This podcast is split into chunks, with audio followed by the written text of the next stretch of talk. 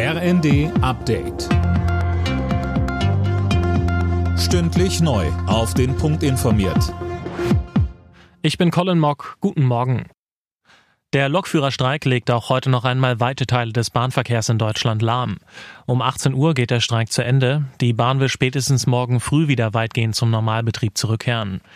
Bis dahin gibt's noch Ausfälle und Verspätungen und es drohen bereits die nächsten Probleme, denn die Tarifverhandlungen zwischen der Bahn und der Gewerkschaft GDL sind nach wie vor festgefahren.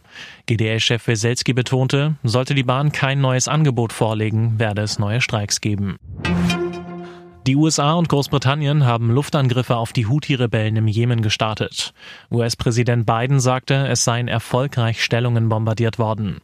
Die Houthis greifen seit Beginn des Krieges zwischen Israel und der Hamas Schiffe im Roten Meer an. Das Geheimtreffen mit AfD-Politikern und Rechtsextremisten schlägt weiter hohe Wellen. Kanzler Scholz sprach von einem Fall für den Verfassungsschutz. Wir schützen alle, unabhängig von Herkunft oder Hautfarbe, so der Kanzler. Bei dem Treffen soll besprochen worden sein, wie Millionen zugewanderter Menschen vertrieben werden können.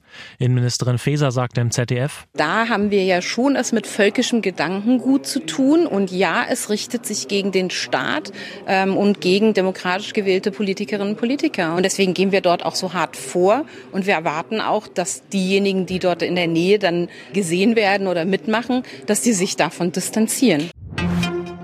Immer mehr Menschen in Deutschland sind viel zu dick. Inzwischen leidet jeder Neunte unter Fettleibigkeit, so eine Studie der Krankenkasse KKH.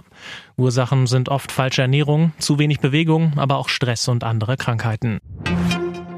Die Rückkehr von Jaden Sancho zu Borussia Dortmund ist perfekt. Der Bundesliga-Club leiht den 23-Jährigen bis Saisonende von Manchester United aus. Dorthin war Sancho 2021 für 85 Millionen Euro gewechselt, hatte sich aber nie richtig durchsetzen können. Alle Nachrichten auf rnd.de